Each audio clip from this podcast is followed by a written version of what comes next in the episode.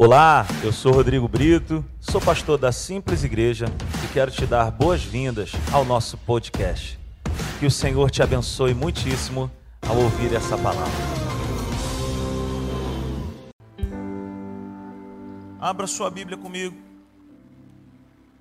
Em Salmos, número 50. Salmos de número 50. No verso 23. Aleluia. Quantos estiveram aqui domingo, digam amém. Uma reunião muito abençoada, muito bom. E eu, no final da reunião, eu percebi que Deus ele estava quebrando literalmente cadeias, que Deus estava libertando pessoas e foi uma presença de Deus muito agradável. Salmos de número 50, no verso 23, o salmista ele diz: Quem me oferece sua gratidão como sacrifício, honra-me, e eu mostrarei a salvação de Deus ao que anda nos meus caminhos. Em outras versões ele diz: E eu mostrarei a salvação de Deus ao que bem ordena o seu caminho. E ainda outra, a outra versão ele diz: Eu mostrarei o caminho da salvação ao que prepara bem o seu caminho. Nós estamos falando aí nesse assunto, né? Vamos colocar, o Tiagão vai botar na tela para nós aí: ordem e progresso. É impossível nós desejarmos viver o melhor de Deus nessa vida, é impossível nós desejarmos viver coisas extraordinárias e sobrenaturais se não houver isso dentro de nós ordem e progresso. A cultura do reino de Deus é essa: a ordem e o progresso. É a vontade de Deus para a minha vida e para a sua vida que você e eu venhamos a progredir é a vontade de Deus que eu e você possamos crescer, possamos avançar nos segmentos que nós estamos aí inseridos na sociedade ou ministerial. Eu sonho na minha vida ministerial, eu na verdade comecei a sonhar muitos anos atrás em viver isso que estamos vivendo hoje, e eu dei passos em direção a isso, mas eu não quero parar só aqui. A Bíblia me chama e a Bíblia te chama para fazermos obras maiores. A Bíblia nos convida para nós fazermos coisas sublimes. Eu quero ser um canal, eu quero ser uma ferramenta eu quero chegar naquele dia diante do meu Deus e poder estar com as minhas mãos cheias de fruto. Poder chegar diante de Deus e Deus falar assim: olha, servo bom e fiel. Eu quero chegar diante de Deus e Deus poder dizer para mim: olha, você cumpriu tudo aquilo que eu planejei para a sua vida. Você foi bem naquilo que eu projetei para você. Para para imaginar, para para pensar na cena de você chegar diante de Deus e Deus fala assim: cara, você, cara, foi legal, tá salvo, bacana. Mas você não viveu aquilo que eu planejei para você. Você foi por um caminho que eu não projetei para você. Então, a pior, da, da, das, a pior das notícias não é a morte, mas é um viver sem propósito. A pior coisa que existe na vida do ser humano não é morrer. Morrer sem Cristo, cara, terrível. Morrer sem Cristo, terrível. Agora, morrer em Cristo ainda que estejamos diante do nosso Deus, mas nós podemos estar em Cristo sem fazer aquilo que Ele planejou para as nossas vidas. Eu não quero ser apenas um salvo. Eu quero ser um salvo, mas que fez a vontade de Deus na terra. Eu quero viver, eu quero produzir para Deus a 100 por um. Eu quero ser aquele que Deus vai olhar e vai dizer assim: olha, servo bom e fiel. Então, nós falamos no último domingo dos perigos para não cairmos em uma artimanha das trevas chamada distrações. Anteriormente nós falamos é sobre o dizer não. Nós precisamos saber dizer não se quisermos ordem e progresso na nossa vida. Domingo passado falamos a respeito desse perigo com as distrações. Usamos ali a figura de Neemias, que estava envolvido com uma grande obra. E Sambalá e Tobias constantemente dizendo: desce aí, cara, a gente precisa conversar. Vamos a um lugar determinado, a gente quer conversar contigo. E Neemias disse: por que, que eu vou parar de fazer aquilo que eu estou fazendo? Eu não vou fazer isso, eu estou envolvido em uma grande obra. E hoje eu quero trazer para nós uma outra visão, um outro contexto, eu quero que você preste atenção em tudo isso. Então a ordem produz o progresso. A ordem produz o, pro, o progresso. Se você quiser progresso, é bom que essa palavra possa fazer parte do seu dia a dia, do seu cotidiano. Ordem, organização, cuidado, ok? Então, e não existe ordem e progresso se não houver autodisciplina. A palavra disciplina, ela pode ter um, um tom de, de colocar um medo, de, de impor um pensamento, de colocar um peso. Mas, biblicamente falando, não. Biblicamente falando, não. Então, nós precisamos de autodisciplina para vivermos o melhor de Deus na nossa vida. E eu queria que você anotasse essa frase: a autodisciplina é a força de fazer muitas coisas que não se tem prazer. A autodisciplina é a força, é a capacidade de se fazer muitas coisas que não se tem prazer. O que, que significa isso? É, vo, é você entender que você vai, para poder viver um bem maior, para você viver um propósito maior, você tem que ter essa autodisciplina, que é a capacidade de fazer uma opção de coisa que no momento você não está com vontade de fazer. Como eu sempre digo aqui para vocês, eu quero viver algo sobrenatural. E eu entendo que todo culto, Toda reunião é uma oportunidade de eu viver algo melhor, de eu viver algo sobrenatural. Eu estava tomando café hoje à tarde com a minha sogra e eu estava falando para ela: hoje eu não estou com a menor vontade de ir para a igreja. Não se assusta com isso que eu estou te falando. Sou muito sincero contigo. Não são todos os dias que eu quero estar na igreja.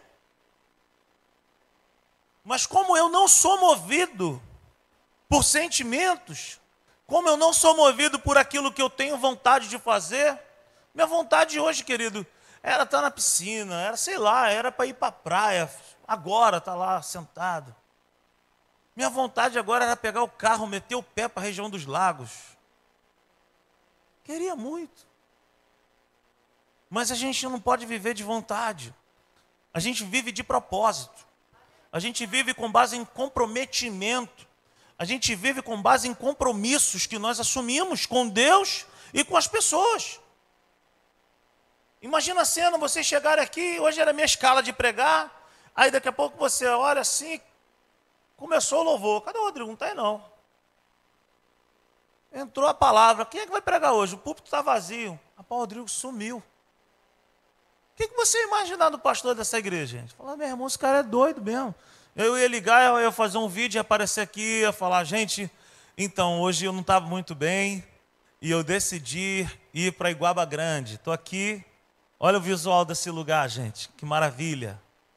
Estou aqui comendo esse peixe. E vocês estão aí. Não estou nem um pouco preocupado com vocês. Já imaginou essa cena? O que, que vocês iam pensar de mim? Vocês iam falar, bicho, nunca mais eu piso nessa igreja. Esse cara não tem comprometimento nenhum com Deus, não tem compromisso com o povo. Então a nossa vida ela não é movida por aquilo que eu tenho vontade de fazer. E nem a sua vida pode ser assim. Ah, não estou com vontade de fazer, eu não vou. Nós não fazemos isso com o nosso emprego. Então a vida de alguém que deseja o melhor de Deus é assim, é desse jeito, é uma vida de autodisciplina. Autodisciplina. Quantas coisas nós fazemos sem vontade? Pensa aí, em quantas coisas você faz no seu dia que você faz sem vontade? Principalmente para as mulheres aí que têm muito mais a fazer dentro de um lar do que um homem. Quantas coisas você. Gente, Quem é que faz, quem é que lava uma louça dizendo, nossa, ai, chegou o melhor momento do meu dia, aquela louça maravilhosa, hein?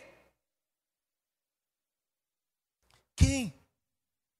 Nós não fazemos uma série de coisas com prazer, mas nós fazemos porque nós precisamos fazer. Porque senão daqui a pouco acumula. Meu irmão, eu fui uma vez na casa da. A Natália sabe disso. Se eu for na tua casa um dia, se tiver louça na pia, eu lavo. Eu tenho pavor de louça na pia e cama desarrumada. Se eu for na tua casa um dia, se eu for beber um copo d'água, se tiver louça na pia, eu vou lavar. Eu fui na casa de um amigo e foi constrangedor, porque tinha muita louça para lavar. E quando ele foi ver, eu fui lavando, eu fui lavando, e ele, e ele ficava assim, ó. E cheio de gente na casa e ninguém lavou a louça. E eu lavei, lavei, eu só não guardo. Todo mundo aqui sabe. Minha cunhada, então, sabe mais do que todo mundo. Eu falo, eu lavo, mas não guardo. Então eu saio lavando, eu saio lavando.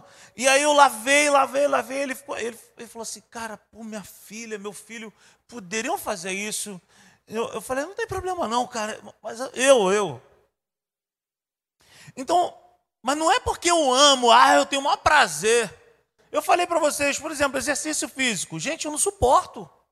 Mas se eu não fizer, eu vou explodir.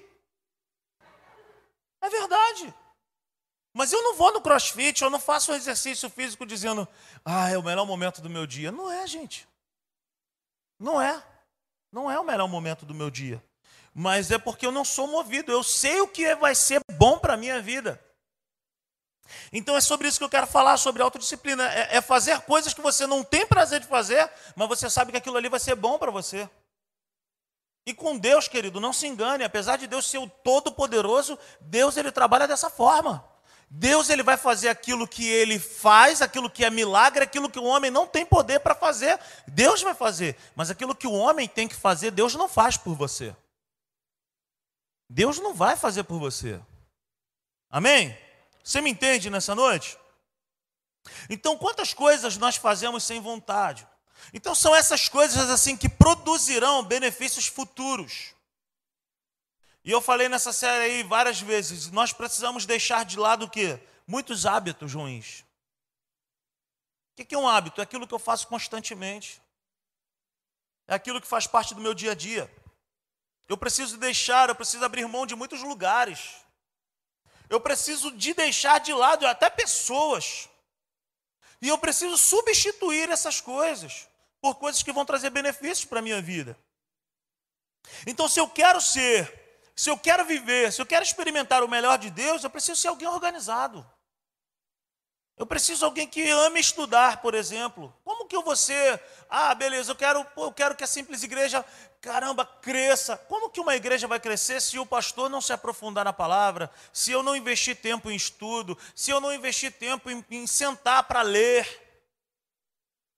Então, se eu quero viver algo melhor, se eu quero viver algo extraordinário, eu preciso abrir mão de algumas coisas e inserir outras coisas no meu dia a dia. Então, eu preciso estudar, eu preciso meditar, eu preciso.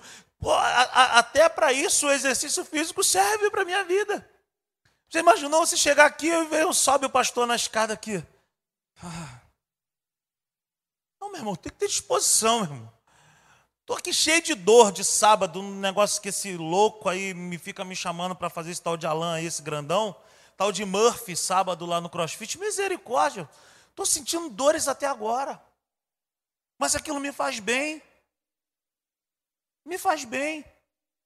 Então, são situações que produzirão benefícios que nós não vamos ver agora. Eu preciso perder 30 quilos. Mas se perde 30 quilos em uma semana? Eu preciso, eu, eu, desejo ver a simples igreja bombando, ganhando famílias, ganhando jovens. Mas isso acontece da hora para outra, de um dia para o outro? Não acontece. Assim é na nossa vida. Se nós quisermos viver algo sobrenatural com Deus, nós precisamos investir tempo em Deus. Nós precisamos investir tempo em estudar. Nós precisamos mergulhar naquilo que nós desejamos. Eu gosto, eu gosto sempre de exemplos práticos.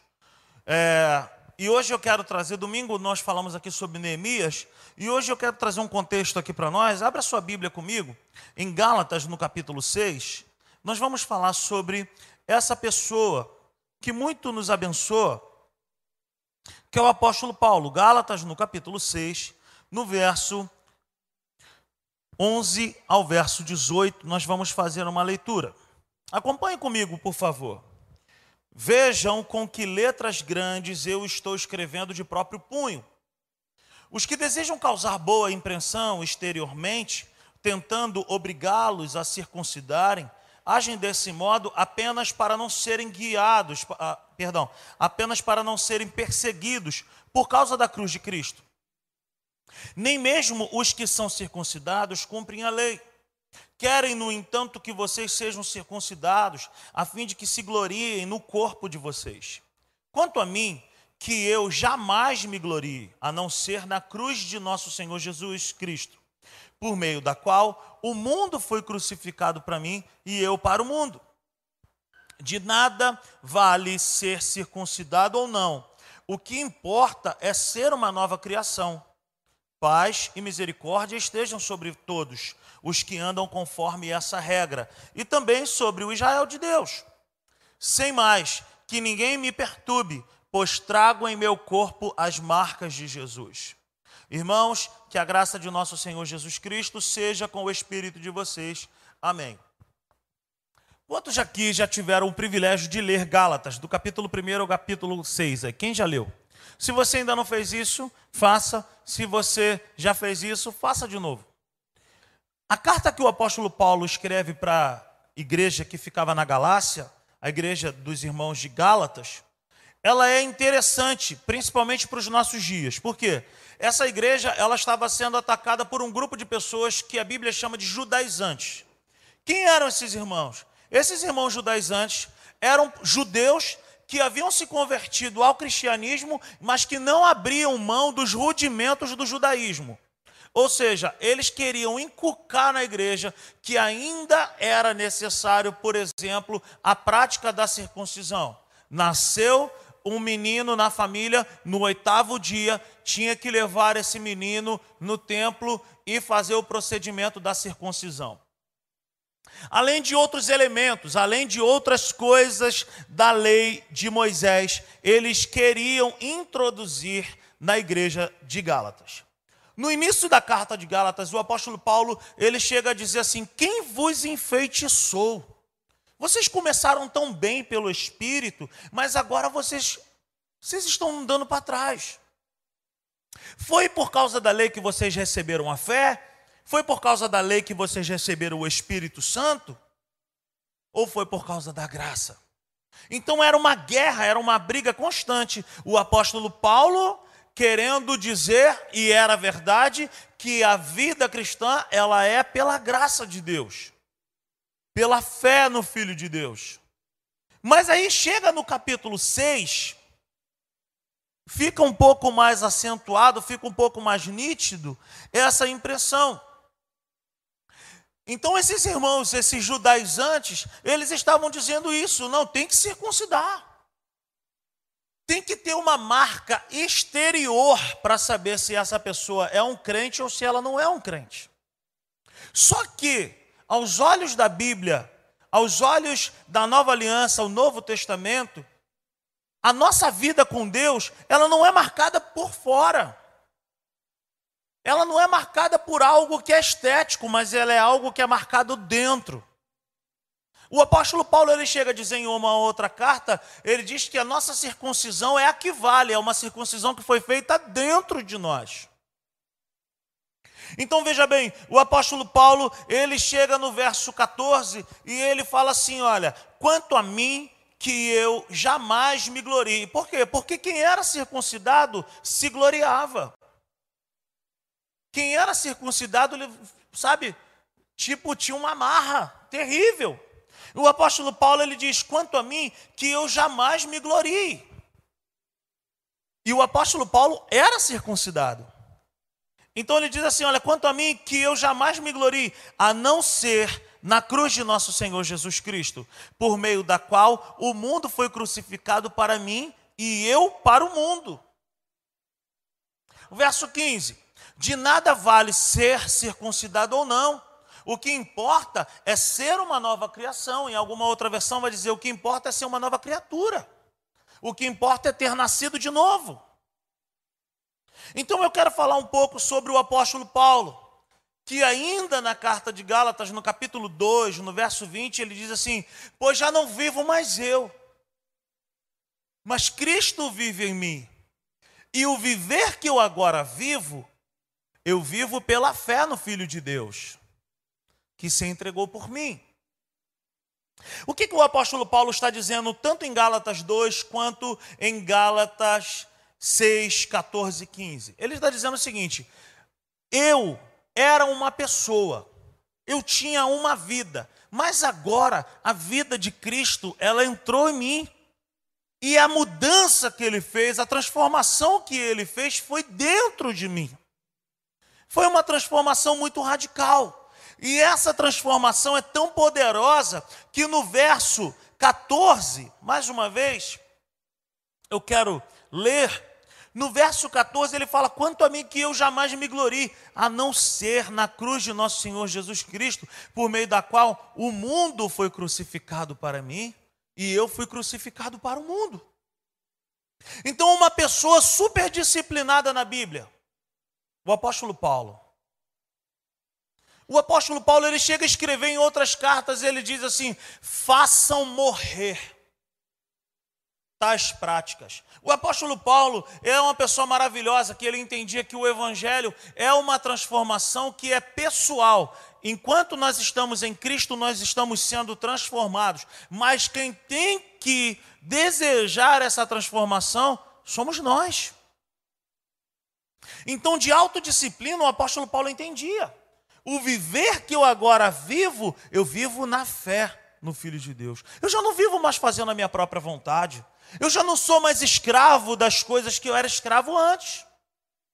Então, a vida do apóstolo Paulo era uma vida de autodisciplina.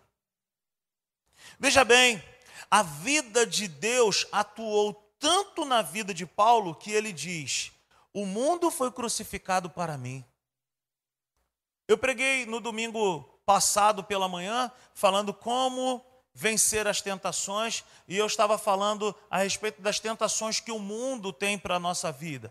E o mundo aqui é, não é o cosmo que eu estou falando, é um sistema mundano. E nós falamos bastante sobre isso. O apóstolo Paulo está dizendo assim: olha, esse sistema do mundo foi crucificado para mim. O mundo foi crucificado para mim. O que o apóstolo Paulo está dizendo? Eu faço questão de dizer não sempre para o mundo. Eu faço questão de dizer não sempre para um convite que o mundo me faz. O mundo morre para nós quando nós deixamos de alimentar o mundo. Quando nós não damos mais passos em direção ao mundo, o mundo morre para nós. Tudo aquilo que eu não alimento morre. Um pensamento morre quando eu deixo de, de alimentá-lo. Então o apóstolo Paulo, falando para nós aqui nesse contexto de autodisciplina, ele diz assim: olha, o mundo morreu para mim. O mundo morreu para mim. Mas ele fala ainda uma outra questão também. Não só o mundo morreu para ele, mas ele diz assim: ó, eu fui crucificado para o mundo também. O que, que significa? Ele, quando olhava para o mundo, ele não queria mais o mundo. Mas o mundo, quando olhava para ele, também já não desejava mais Paulo. Então Paulo morreu para o mundo e o mundo morreu para Paulo. Queridos, isso é tremendo. Isso é tremendo. Então ele diz: o mundo foi crucificado para mim e eu fui crucificado para o mundo. Um não desejava mais o outro. O mundo, quando olhava para o apóstolo Paulo, já dizia assim: com esse cara já não dá mais para a gente entrar. Vamos inventar outra coisa. Porque nas coisas que ele era preso, nas coisas que ele era aprisionado, a gente já não consegue mais vencê-lo. Eu fui crucificado para o mundo. O mundo recebeu tanto não da minha parte que ele desistiu de mim, o apóstolo Paulo. O mundo, quando batia a porta do coração do apóstolo Paulo, recebeu tantos nãos que ele falou assim: não, com ele não dá mais. Vamos inventar uma outra coisa.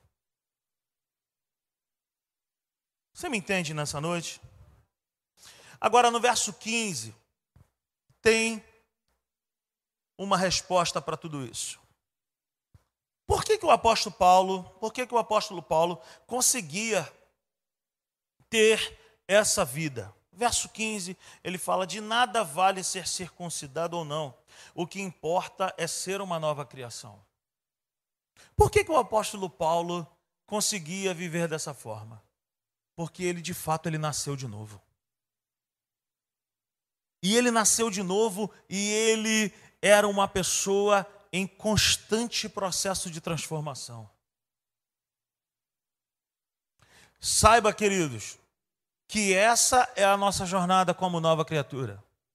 Ser transformado todos os dias, dizer não todos os dias para o mundo, dizer não para as propostas do inferno todos os dias, dizer não para tudo aquilo que se levanta para nos distrair, dizer não para tudo aquilo que tenta nos tirar do nosso propósito.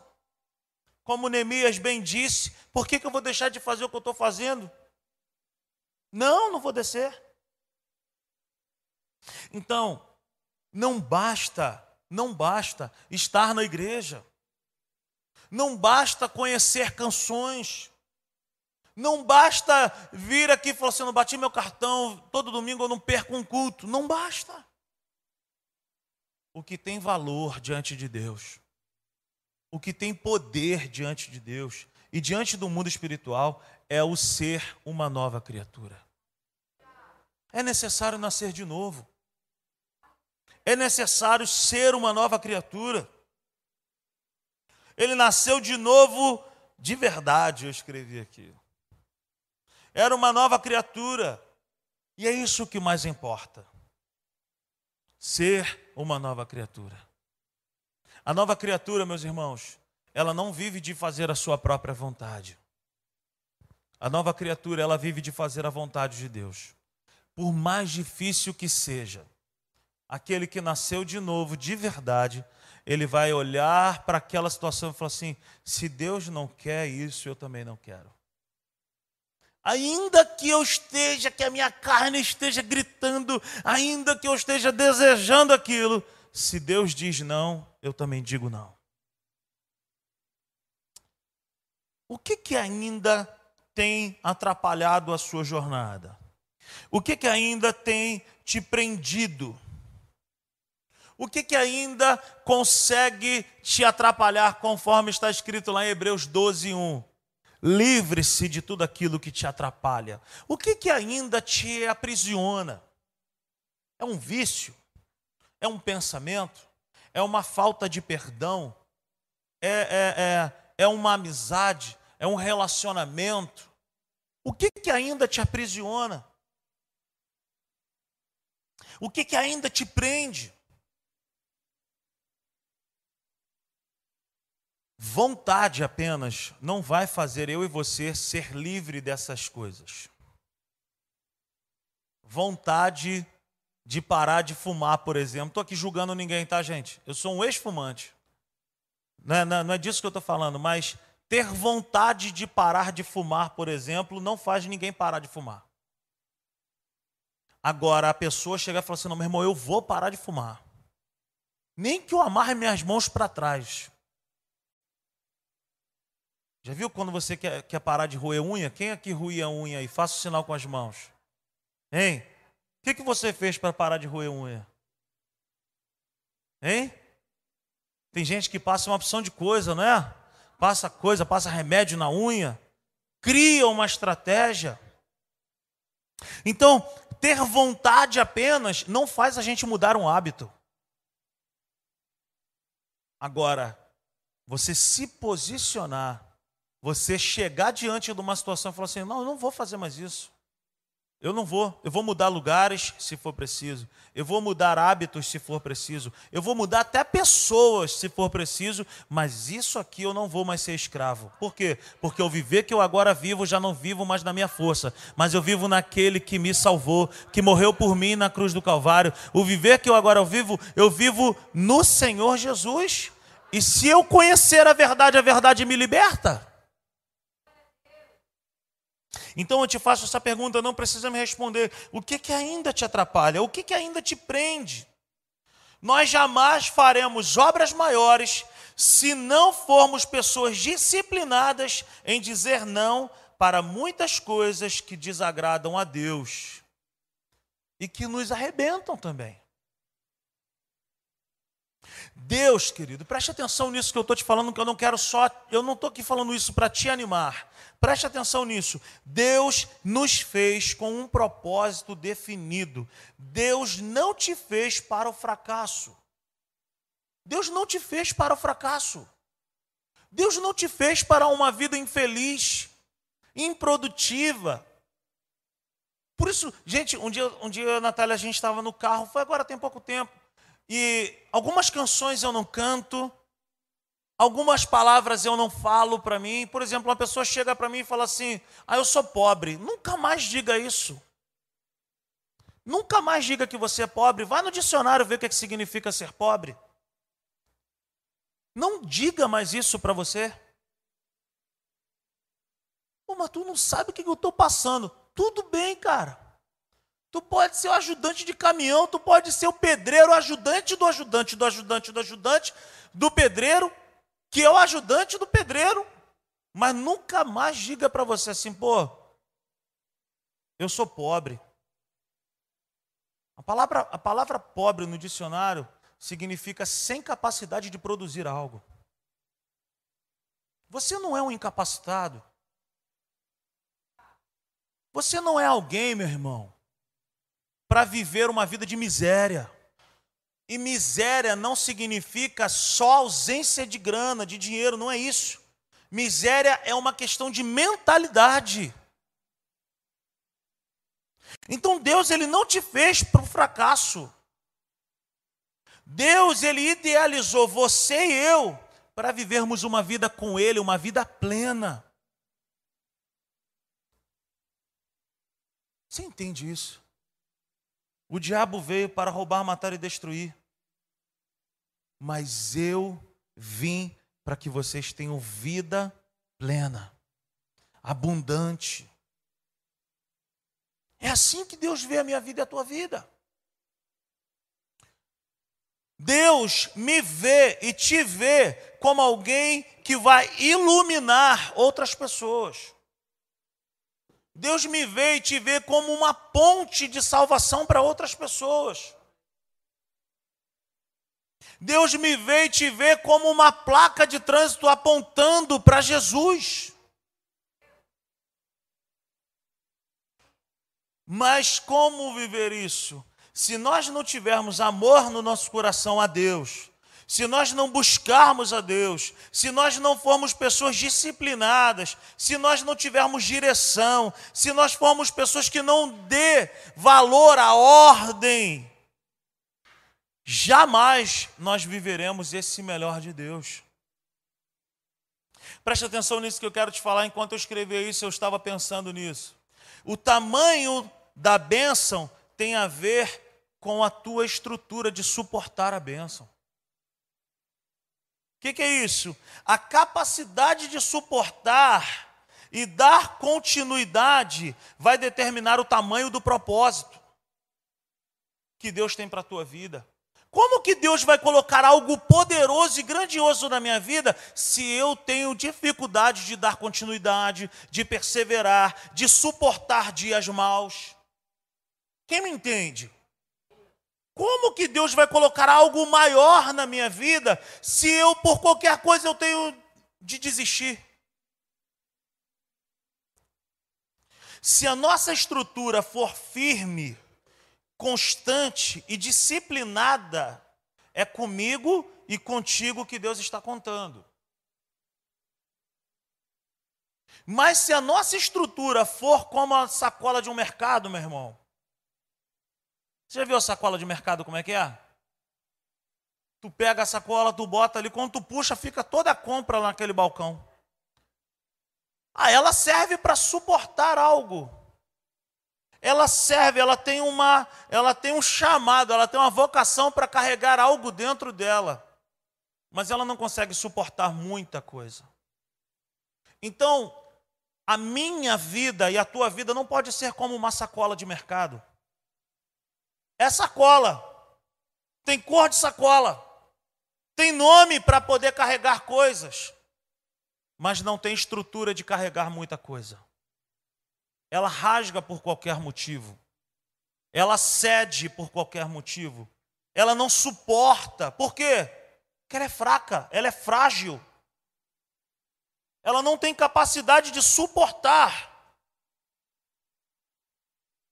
E aí eu te faço essa pergunta: como orar a Deus, como pedir a Deus por algo maior, quero viver o melhor, eu quero isso, eu quero aquilo, se nós não tivermos a capacidade de suportar? Quem me entende nessa noite, diga amém. Então é sobre autodisciplina, é sobre constância, é sobre perseverança, é sobre ser pessoas que resistam mais. É sobre essa pessoa que Deus está dizendo: eu quero dar mais, eu quero fazer mais. Amém? Quem eu sou? Quem você é? Como Deus nos vê? Abra sua Bíblia comigo em Mateus, no capítulo 5. Mateus, no capítulo 5. Aleluia no verso 13.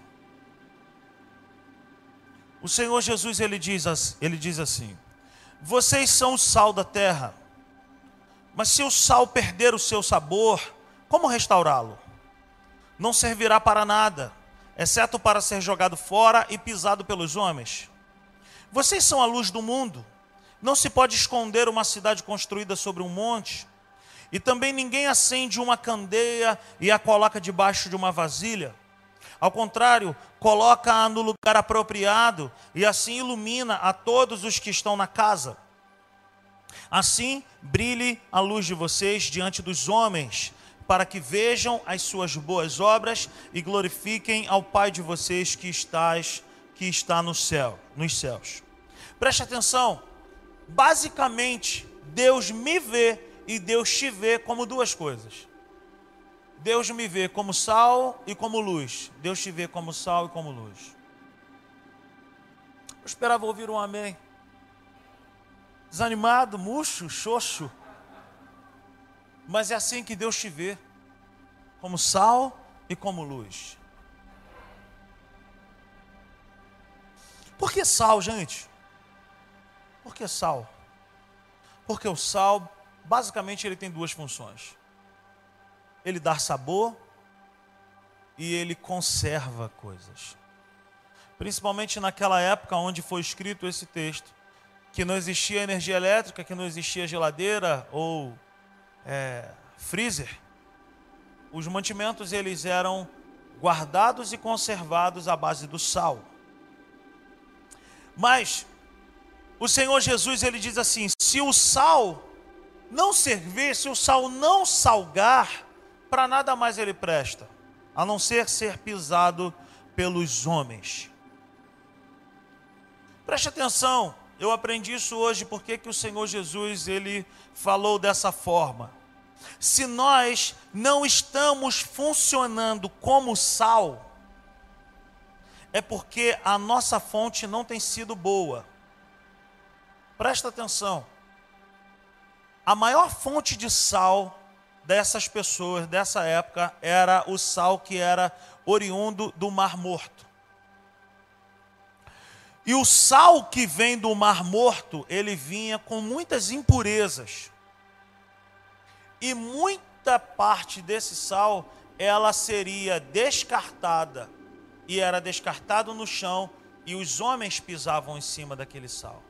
Ele não tinha mais utilidade nenhuma. Que tipo de sal que Deus quer que eu e você sejamos? Não é qualquer sal. É o sal mais puro. É um sal que vai temperar a vida de pessoas, que vai conservar a vida de outras pessoas. E é um sal que não vai ser descartado para poder ser pisoteado pelos homens. Deus não te vê como alguém para ser pisoteado. Deus te vê como alguém para ser apreciado. Você viu aquela comida que você colocou todos os ingredientes. Quando você for experimentar, tu fala assim: só um pouquinho de sal. Aí você vai lá e joga um sal. E aí você fala: puxa, agora foi. Agora tá, não mexe, não faz nada. Que tipo de sal eu e você temos sido? Porque não basta ser sal, não basta ser crente. Não basta estar na igreja. Não basta conhecer Jesus. É necessário ser um sal bom. É necessário ser um sal separado, puro, sem contágio com impureza. Aleluia. Seu sal vem do Mar Morto? Ou o seu sal vem da presença de Jesus? O sal que vem do Mar Morto, ele está prestes a ser descartado. Você sabia que no Mar Morto não existe peixe? Você sabia que ao redor do Mar Morto as plantas não nascem, não crescem, não se desenvolvem? Porque o mar é o mar é morto. Não transmite vida. Preste atenção. Deus, além de me ver e te ver como sal, Ele nos vê como luz. O texto diz que nós precisamos ser como as candeias. E a candeia, para ela poder ter a sua função, para ela funcionar bem, ela precisa estar no lugar apropriado. Então, iluminar é uma das nossas funções como filhos de Deus. A candeia, ela perde a sua função por duas causas. Preste atenção nisso. A candeia, ela perde a sua função por duas causas: por estar mal colocada ou por ela estar ausente de óleo. Por estar mal colocada ou por falta de óleo. O que, que era comum naquela época? As pessoas tinham uma candeia, que era um, como se fosse um vasinho de barro, e ali dentro corria um pavio, que era um pedaço de um, um pano, um retalho de alguma coisa, e ele era banhado em um óleo. Se acendia aquilo e iluminava a casa. O Senhor Jesus ele diz o seguinte: a candeia ela não pode ser colocada debaixo de algo. A candeia ela precisa estar em cima de alguma coisa, porque aí ela vai funcionar da melhor maneira possível. Mas a candeia ela precisava de manutenção, ela precisava de óleo, porque o óleo era a combustão para que aquilo ficasse aceso. Muitas pessoas hoje não estão vivendo o melhor de Deus por estarem mal colocadas, por estarem fazendo coisas que Deus não chamou para fazer por estarem nos lugares errados. Às vezes tem potencial, às vezes tem chamado, mas às vezes falta ter coragem para dizer: não, esse lugar aqui não é o meu lugar, eu vou brilhar mais, eu vou iluminar mais se eu estiver em outro lugar. Enquanto outras pessoas têm potencial, mas simplesmente porque não cuidaram do óleo, não se aperceberam que o óleo estava se esvairindo apagaram-se. Mas Deus te trouxe aqui hoje, porque o Espírito Santo ele vai colocar dentro do teu coração. Se você estiver mal colocado, se você estiver atuando no lugar errado, se você estiver numa posição errada, o Espírito Santo ele vai falar para você: Eu quero que você se mova, eu quero que você saia dessa posição, eu quero que você vá para outra posição. E o Espírito Santo vai falar assim: Olha, você parou de iluminar, você parou de brilhar porque está te faltando óleo.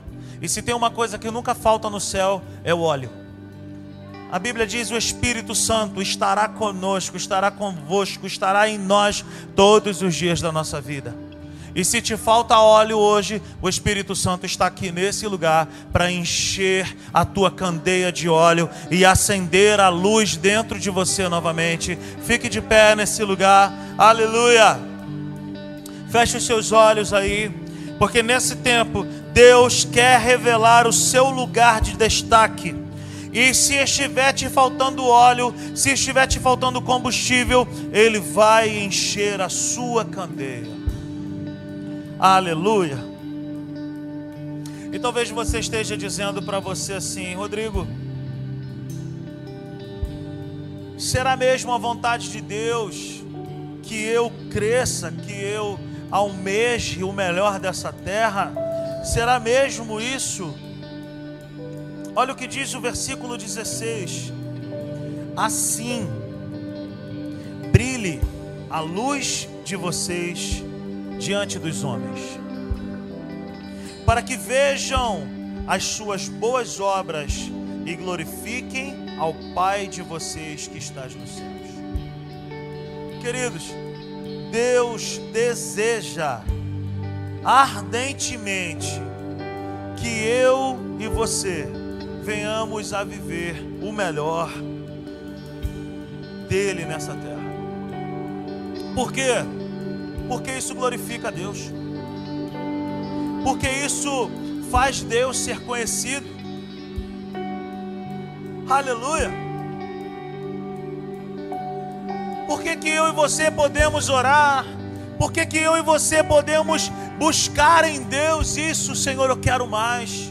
Senhor, eu quero, é, eu almejo passar nesse concurso. Senhor, eu almejo empreender. Senhor, eu quero ter uma vida financeira melhor. Senhor, eu quero progredir. Senhor, eu quero isso para minha vida. Senhor, eu quero ser cheio do teu espírito. Senhor, eu quero ter um ministério frutífero.